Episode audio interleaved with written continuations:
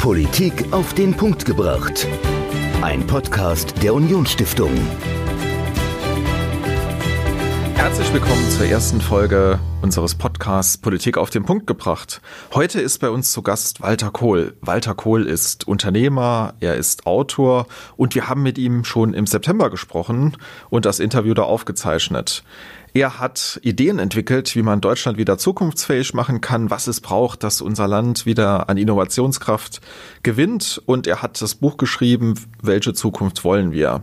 Dort hat er einen konkreten Zwölf-Punkte-Plan entwickelt, wie man Deutschland wieder zukunftsfähig machen kann.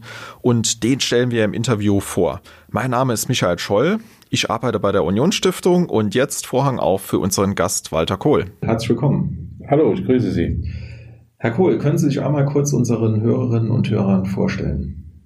Ja, wie gesagt, mein Name ist Walter Kohl. Ich bin Unternehmer, Autor und Coach. Ich habe lange Jahre in Großkonzernen gearbeitet, unter anderem auch im Saarland. Metro AG, Immobilienholding war ich mal hier. Habe auch zwei Jahre bei der Bundeswehr im Saarland verbracht, in Bexbach damals noch Jägerbataillon 542. Bin jetzt die letzten 15 Jahre als Unternehmer mit mehreren Firmen unterwegs gewesen, die inzwischen alle erfolgreich verkauft wurden und habe mich letztes Jahr entschieden, dass ich mich auch ja, als Staatsbürger, nenne ich das jetzt mal, äußern möchte und habe das Buch geschrieben, welche Zukunft wollen wir, mein Plädoyer für eine Politik von morgen. Ja, Sie haben es gerade angesprochen, Ihr Buch Welche Zukunft wollen wir ist ja Anfang des Jahres erschienen im Herder Verlag. Dazwischen liegt Corona. Würden Sie das Buch nochmal komplett anders schreiben mit den Erfahrungen der Corona-Krise oder sagen Sie sogar, die Corona-Krise ist eine, ein Beschleuniger für die Thesen, die im Buch aufgezeigt wurden? Also ich würde das Buch nicht anders schreiben. Ich würde vielleicht einen oder zwei Akzente deutlicher setzen, insbesondere das Thema Rückständigkeit im Bereich Digitalisierung, was ja im Februar vor Corona noch nicht so sichtbar war, aber was natürlich jetzt gerade auch in den Schulen, Universitäten, ich habe selber Kinder, die an studieren, dramatisch sichtbar wurde, auch in der Gesellschaft insgesamt. Das würde ich stärker akzentuieren und das Kapitel über Russland Schrägstrich Wladimir Putin würde ich schärfer schreiben. Ich habe es schon scharf geschrieben, aber die Ereignisse jetzt in Minsk oder in Belarus muss man ja insgesamt sagen, zeigen eben die rücksichtslose Brutalität und Hemmungslosigkeit, die im Kreml im Augenblick regiert. Mhm. Sie haben ja in Ihrem Buch viele Sachen angesprochen, die in Deutschland nicht so gut funktionieren. Was liegt denn besonders im Argen in unserem Land aus Ihrer Sicht? Es sind drei, vier grundsätzliche Themen, die sich dann verästeln in viele Wirkungen. Ein grundsätzliches Thema ist, und das fange ich mal bei den Bürgern, bei uns an, dass wir uns viel zu sehr auf den Staat verlassen und diese Mentalität, Vaterstaat wird es schon richten, ist meiner Meinung nach viel zu ausgeprägt. Das zeigt sich auch, jetzt kommt der zweite Aspekt, in einem sehr unausgeglichenen Staatshaushalt. Wir haben über 50 Prozent in Sozialleistungen. Das heißt, auf Dauer ist das nicht finanzierbar, insbesondere wenn wir über die demografische Entwicklung der nächsten 15, 20 Jahre nachdenken. Ich als Babyboomer, Baujahr 1963, wenn meine Generation in Anführungszeichen in Rente geht, werden wir ganz, ganz große Probleme bekommen. Ein dritter Aspekt ist unser meiner Meinung nach auch Kulturproblem, dass es einfacher ist, etwas nicht zu tun, als einen Fehler zu machen. Wir sind nicht innovativ genug und damit meine ich nicht Patente, sondern damit meine ich das Umsetzen von Veränderungen in der Gesellschaft, in der Politik, aber auch in der Wirtschaft. Beispiele hierfür sind Elektromobilität, Digitalisierung, 5G, aber auch so Themen wie welche Verteidigung brauchen wir im Sinne der Bundeswehr, welche Sicherheitspolitik brauchen wir in Europa, wie werden wir energieautark, welche Rolle nehmen wir auch in Bezug auf eine sich verändernde Position der USA und Chinas ein. Das sind so drei Beispiele, wo ich einfach meine, unsere Generation steht hier vor einem Wendepunkt, einer großen Veränderung, einer Veränderung, die sicherlich in der Dimension der deutschen Wiedervereinigung letztlich gleichkommt und wenn man es jetzt auf den Zweiten Weltkrieg bezieht, mit die größte Veränderungsherausforderung ist, die wir bis jetzt erlebt haben. Sie waren ja auch Anfang des Jahres bei Markus Lanz zu Gast und da ist der Satz gefallen, viele Menschen sagen, ist dieser Staat noch für uns da? In welchem Zusammenhang haben Sie denn das gesagt? Ich war dreimal bei Lanz, deshalb weiß ich es nicht, in welchem Zusammenhang ich das dies, diesmal gesagt habe. Aber wie würde ich das sagen? Wir erleben eben, dass sehr viele Menschen, und da gehöre ich auch zum Teil dazu, das Gefühl haben, wir zahlen unsere Steuern, wir halten uns an die Regeln, der Staat muss dies nicht unbedingt tun. Es wird auch sehr viel toleriert, was für mich nicht tolerabel ist. Und der Staat hört sehr schnell oder die Politik hört sehr schnell auf laute Gruppen, aber nur, weil sie eben laut sind und nicht, weil sie unbedingt inhaltsstark sind. Führt das auch zu so einer Art Politikversagen? Also, dass die Politik vielleicht auch eher auf die lauten Gruppen hört und nicht auf die schweigende Mehrheit? Ich würde es anders formulieren. Ich würde sagen, und das sage ich ja auch in meinem Buch ganz klar, wir haben keine Politikverdrossenheit, wir haben eine Politikerverdrossenheit. Diese Politikerverdrossenheit, ich komme ja nun mal aus einem Politikerhaushalt, kann ich auch für mich gut nachvollziehen, weil Politiker in Deutschland sind eingesperrt in den Silos ihrer Parteien. Das heißt, in dem Moment, wo sie eine politische Karriere anstreben, sind sie letztlich verhaftet in der Partei. Sie müssen über die Jahre sich hochentwickeln und eine, ab einem gewissen Punkt ist Freiheit hier sehr beschnitten. Und dadurch erreichen wir eben einen Punkt auch, dass sehr häufig in der Politik Entscheidungen nach Partei, nach Proports gemacht werden, gefällt werden und nicht nach Inhalten. Wir haben keinen oder zu wenig Austausch zwischen Gesellschaft und Politik. Schauen Sie sich die Bundestagsabgeordneten an. Vor allem gehen Sie mal in die Landesregierung oder in die Bundesregierung. Wenn Sie die Vitas der verschiedenen Minister oder Ministerinnen anschauen, sind praktisch keine Quereinsteiger dabei. Dadurch ist eine enorme Entfremdung entstanden.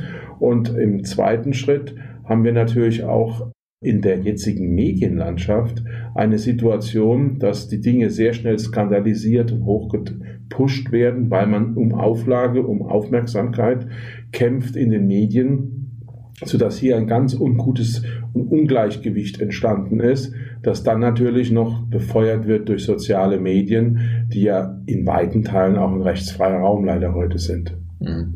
Und wie könnte man dann aus Ihrer Sicht diese Politikerverdrossenheit oder Politikverdrossenheit bekämpfen? Also braucht es da vielleicht eine parteiübergreifende Zusammenschluss aller Demokraten, wie Sie das ja auch teilweise gesagt haben, um halt inhaltliche Dinge nach vorne zu bringen? Oder?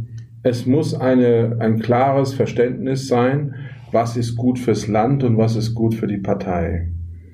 Wir haben heute eine Situation, die ist aber nicht ganz neu, die gab es früher auch schon in der Form, aber sie war nicht so dramatisch, dass jede Wahl zu einem Stimmungstest gemacht wird. Ich bin jetzt gerade heute von Frankfurt nach Saarbrücken gefahren. Auf der Autobahn habe ich Radio gehört und einen langen Kommentar, inwieweit die Kommunalwahl in Nordrhein-Westfalen eine Aussage ist, über wer CDU Bundesvorsitzender werden soll, welche Koalitionen daher möglich sind im Jahr 2021 zu einer Bundestagswahl, die noch gar nicht festgeschrieben ist vom Datum her und da kann ich nur sagen, die Leute, die in Bottrop oder in Dortmund oder in Krefeld einen Bürgermeister oder einen Landrat auf dem Land wählen, die haben doch jetzt nicht diese Perspektive. Und da muss ich auch dann manchmal hinterfragen, was soll diese Form der Berichterstattung? Wo ist dann auch die Freiheit zum politischen Handeln? Gehen wir noch mal ein bisschen auf Ihr Buch ein. Sie ja. schreiben in der Einleitung eine Geschichte von einem Grundstück. Und zwar Sie wohnen ja in Großraum Frankfurt, in einer sehr wohlhabenden Region Deutschlands. Ja, absolut. Und die Stadt ist irgendwann auf Sie zugekommen oder der Kreis und wollte ein Grundstück von Ihnen kaufen. Was war da los? Ja, weil sie Unterkünfte schaffen müssen, und zwar nicht nur für Flüchtlinge, sondern auch für jede Menge Leute im Mittelstand, die jetzt, das war wie gesagt vor Corona, ja, die vielleicht nicht mehr ihre Miete bezahlen können und die dann eben städtisch untergebracht werden müssen. Und diese Stadt, das ist eine mittelgroße Stadt, 25.000 Einwohner ungefähr, hat nicht die Unterbringungsmöglichkeiten. Und wir haben mit den Verantwortlichen gesprochen, die haben gesagt, so eine Situation hatten wir noch nie.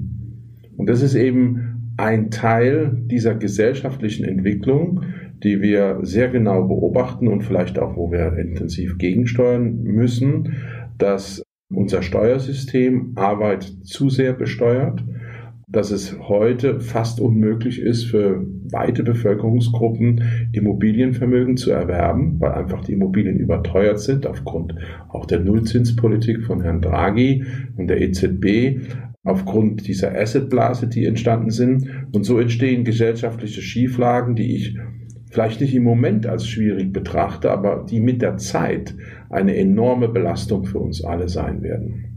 Sie haben ja auch das Thema Steuergerechtigkeit angesprochen. Also ja, das ist ein Lieblingsthema von mir. Ja, also wir haben auf der einen, wir haben auf der einen Seite äh, Großkonzerne, die international tätig sind, also vielleicht auch die großen Plattformen wie mhm. Facebook, Google, Amazon, Apple, die, Apple, die wenig Steuern in Deutschland die bezahlen. keine Steuern bezahlen. Die keine Steuern teilweise in Deutschland bezahlen, aber die viele Gewinne aus, aus Deutschland abschöpfen. Was müsste denn die Politik tun, dass solche Schieflagen endlich mal abgestellt werden? Da möchte ich weiter ausholen, weil das für mich ein ganz wichtiges Thema ist, auch im Sinne von Politikverdrossenheit. Also konkret, letztes Jahr, wie ich es recherchiert habe, hat Apple 50 Euro Steuern auf eine Million Euro Gewinn in Irland bezahlt. 50 Euro. Ich sehe Ihre Augen, genau. In Irland. Also dann ist es irgendwann egal. Ich war ja selber Unternehmer, habe in Deutschland drei Unternehmen aufgebaut und die Vorstellung, dass ich so eine Steuerrate habe, wäre natürlich ein Traum gewesen. Und das ist schon mal für mich eine schreiende Ungerechtigkeit, dass wenn ein großes Unternehmen auch in der Lage ist, über verschiedene Jurisdiktionen hin zu verschieben und zu optimieren, dass das möglich ist. Und das ist ein Problem, dass wir in der EU kein harmonisiertes Steuersystem haben. Und da sieht man ja eine der Grundproblematiken. Wir haben eine gemeinsame Währung, den Euro, aber wir haben keine gemeinsame Fiskal- und Sozialpolitik. Und das haut uns ja jedes Jahr wieder ins Kreuz. Und das Zweite ist, und da kritisiere ich jetzt insbesondere das Bundesfinanzministerium, dass wir zum Beispiel offensichtlichen Steuerbetrug nicht ahnden. Wenn Sie und ich Steuerbetrug machen, stehen wir vom Kali. Wenn eine Bank wie die Warburg Bank umfangreiche Cum-Ex-Geschäfte macht, dann kommt sie vielleicht davon, weil der äh, Bundesfinanzminister, ich sage es jetzt mal höflich, nicht in der Lage ist, Verjährungsfristen zu berücksichtigen und sich sehr äh, nebulös in der Öffentlichkeit zu verschiedenen Terminen äußert. Wir haben das gleiche Problem im Bereich Mehrwertsteuerkarusselle, habe ich ausführlich in meinem Buch beschrieben. Es war also schon fast erschreckend, das mal detektivisch zu erarbeiten, wie funktioniert ein Mehrwertsteuerkarussell. Das sind Beträge, die da am Staat vorbeigehen beziehungsweise die betrogen werden, die Dimension der Drogenkriminalität haben. Also einer der führenden Mehrwertsteuerkarussellfahnder in England hat gesagt, er kann überhaupt nicht verstehen, dass man noch Drogenhandel macht. Mehrwertsteuerkarusselle sind viel besser. Du wirst weniger verhaftet, du wirst weniger bestraft und die Rendite ist mehrfach höher. Und das sind zweistellige Milliardenbeträge, die europäischen Staaten hier verloren gegangen sind.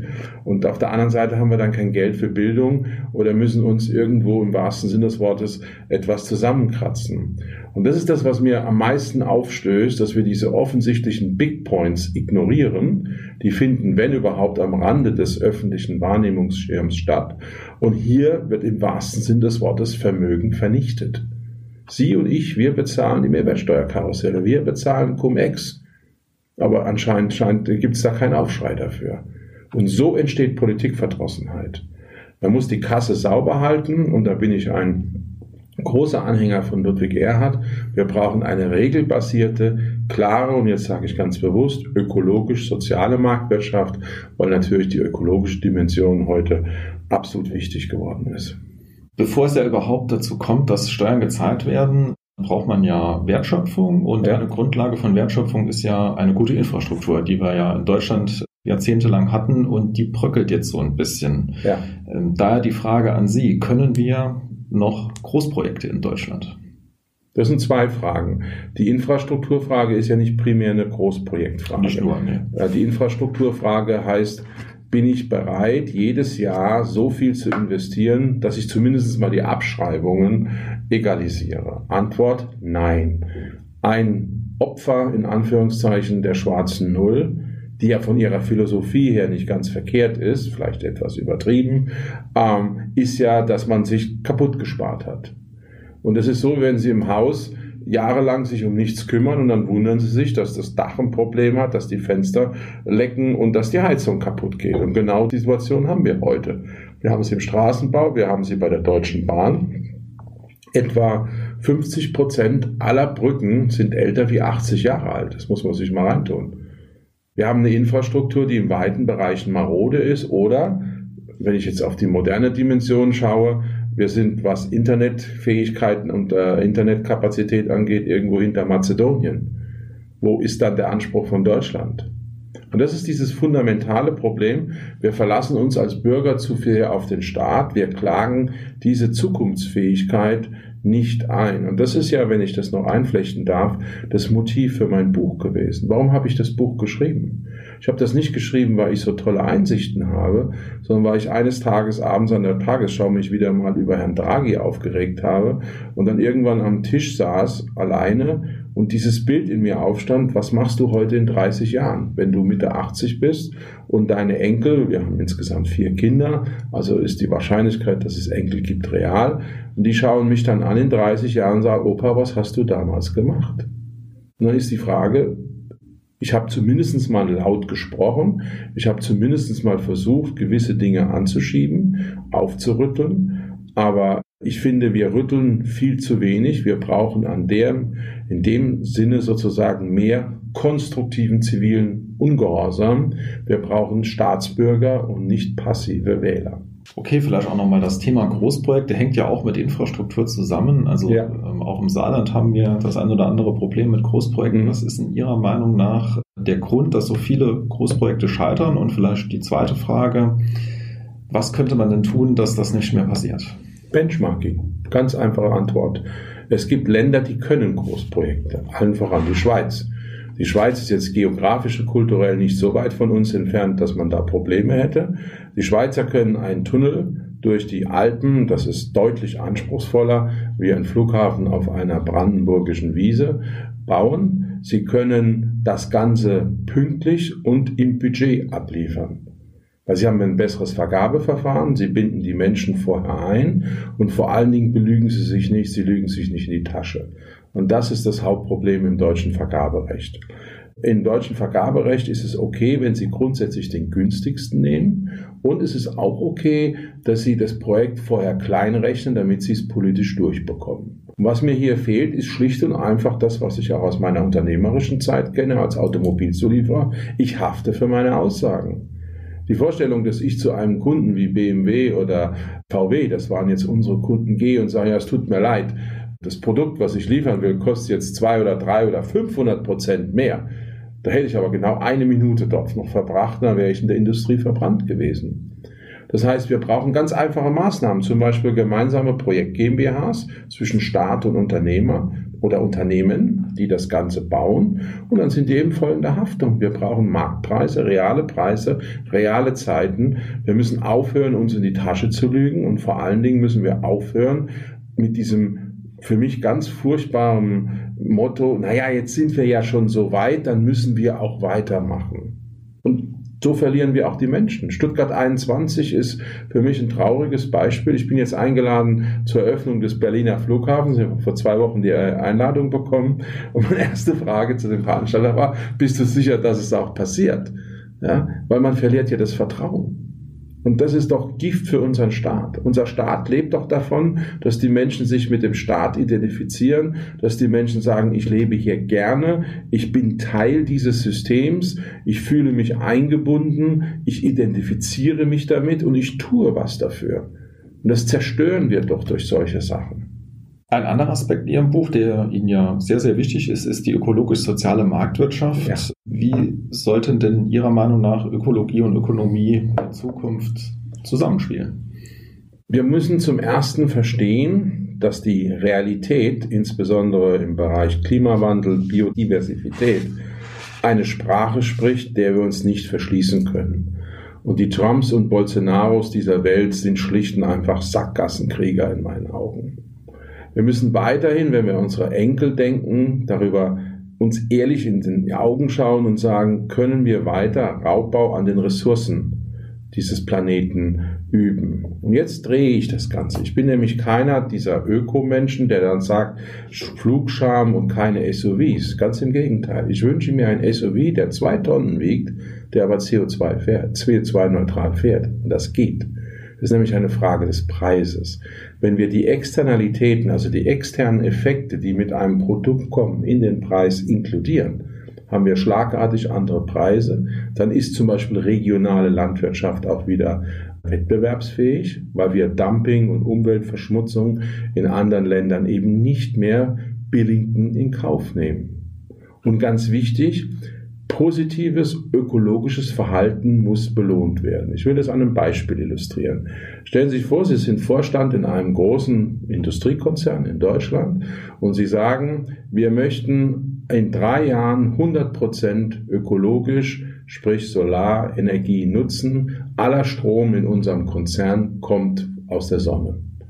Dann investieren Sie, ich greife jetzt mal eine Zahl aus der Luft, 100 Millionen Euro dafür und diese 100 Millionen Euro werden in ihrem heutigen, unserem heutigen Rechnungswesen denken, in unserer heutigen juristischen Struktur, letztlich als Strafe für Sie, nämlich als Reduktion des Gewinns oder EBITs verbucht. Und dann haben Sie vielleicht noch höhere Energiekosten, weil der Strom kostet Sie ein paar Cent mehr pro Kilowattstunde. Also werden Sie im Vergleich zum Wettbewerb, der es nicht macht, nochmal bestraft. Und das ist doch absurd.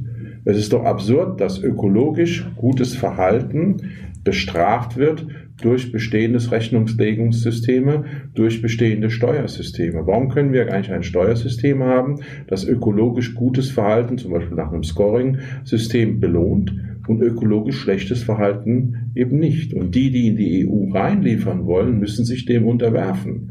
Und dann hätte die EU nämlich noch einen völlig zweiten und ganz wichtigen Daseinsgrund. Neben der Tatsache, dass sie Frieden schafft, schafft sie ökologische Zukunft.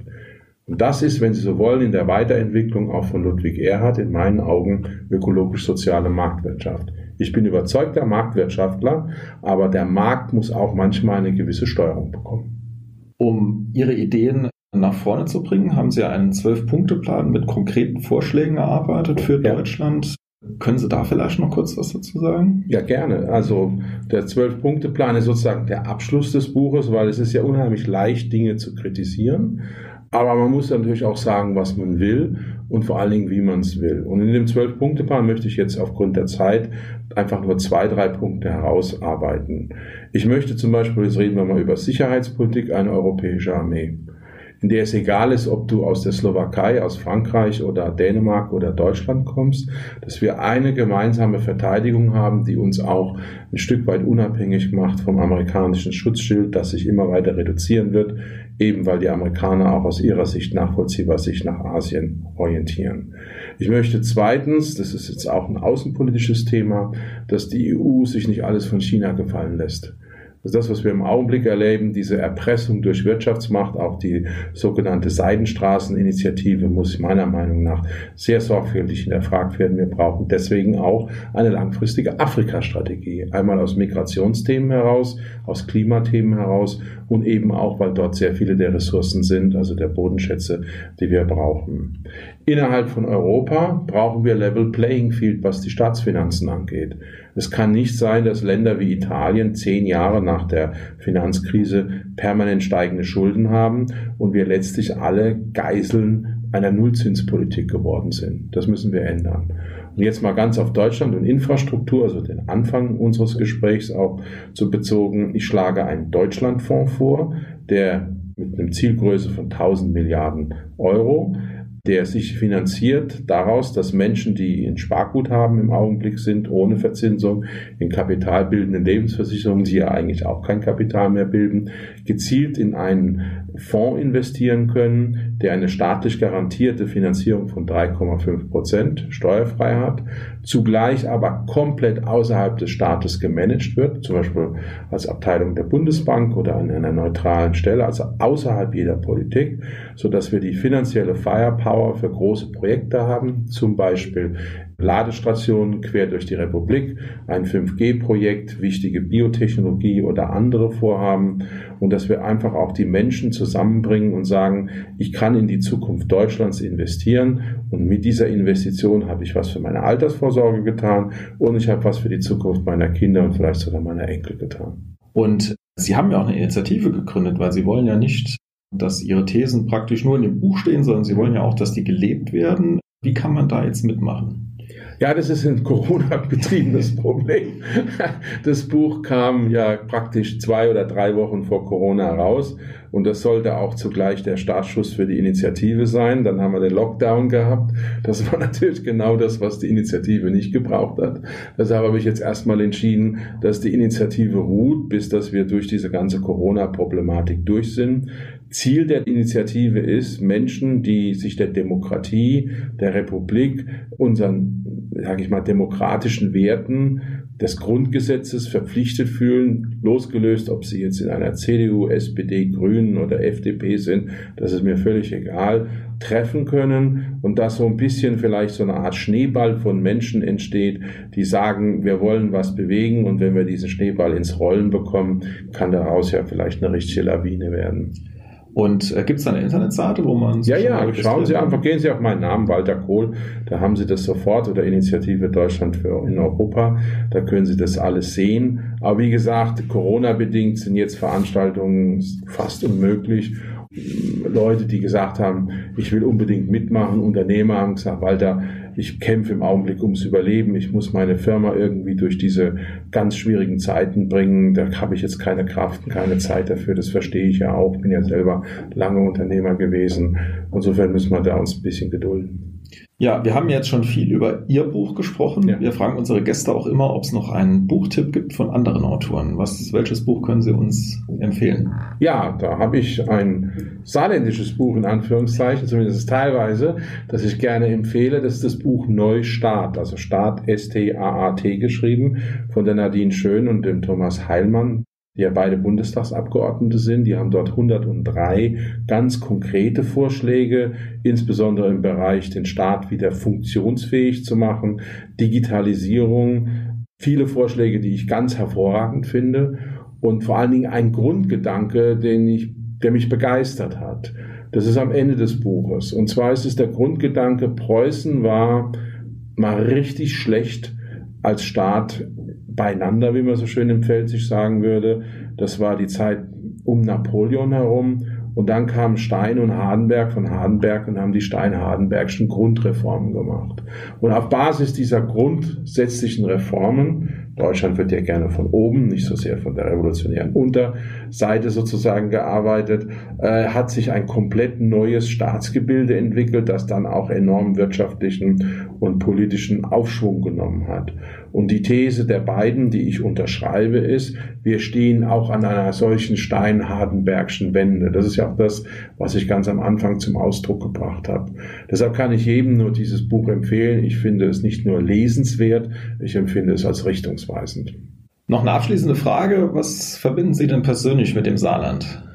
Ja, viel. Ich habe, wie gesagt, drei Jahre hier gelebt und wir sind ja Nachbarn ich habe natürlich als Pfälzer immer wieder mein Fett abgekriegt im Saarland, das ist klar, aber es ist eine wunderschöne Gegend.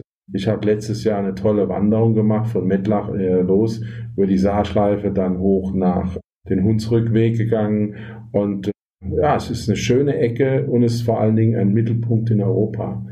Und das finde ich ist ganz toll am Saarland, dass hier dieser Zusammenfluss dieses Treffen zwischen Deutschland und Frankreich ist, auch von der Lebensart her, vom Essen, kann man ja im Saarland wirklich gewaltig gut essen und äh, ich finde das total gut hier. Schön, dass ihr eingeschaltet habt. Nächste Woche ist bei uns zu Gast Professor Markus Kleiner. Er ist Professor für Medien- und Kommunikationswissenschaft in Berlin und Autor des Buches Streamland, wie Netflix, Amazon Prime und Co. unsere Demokratie bedrohen.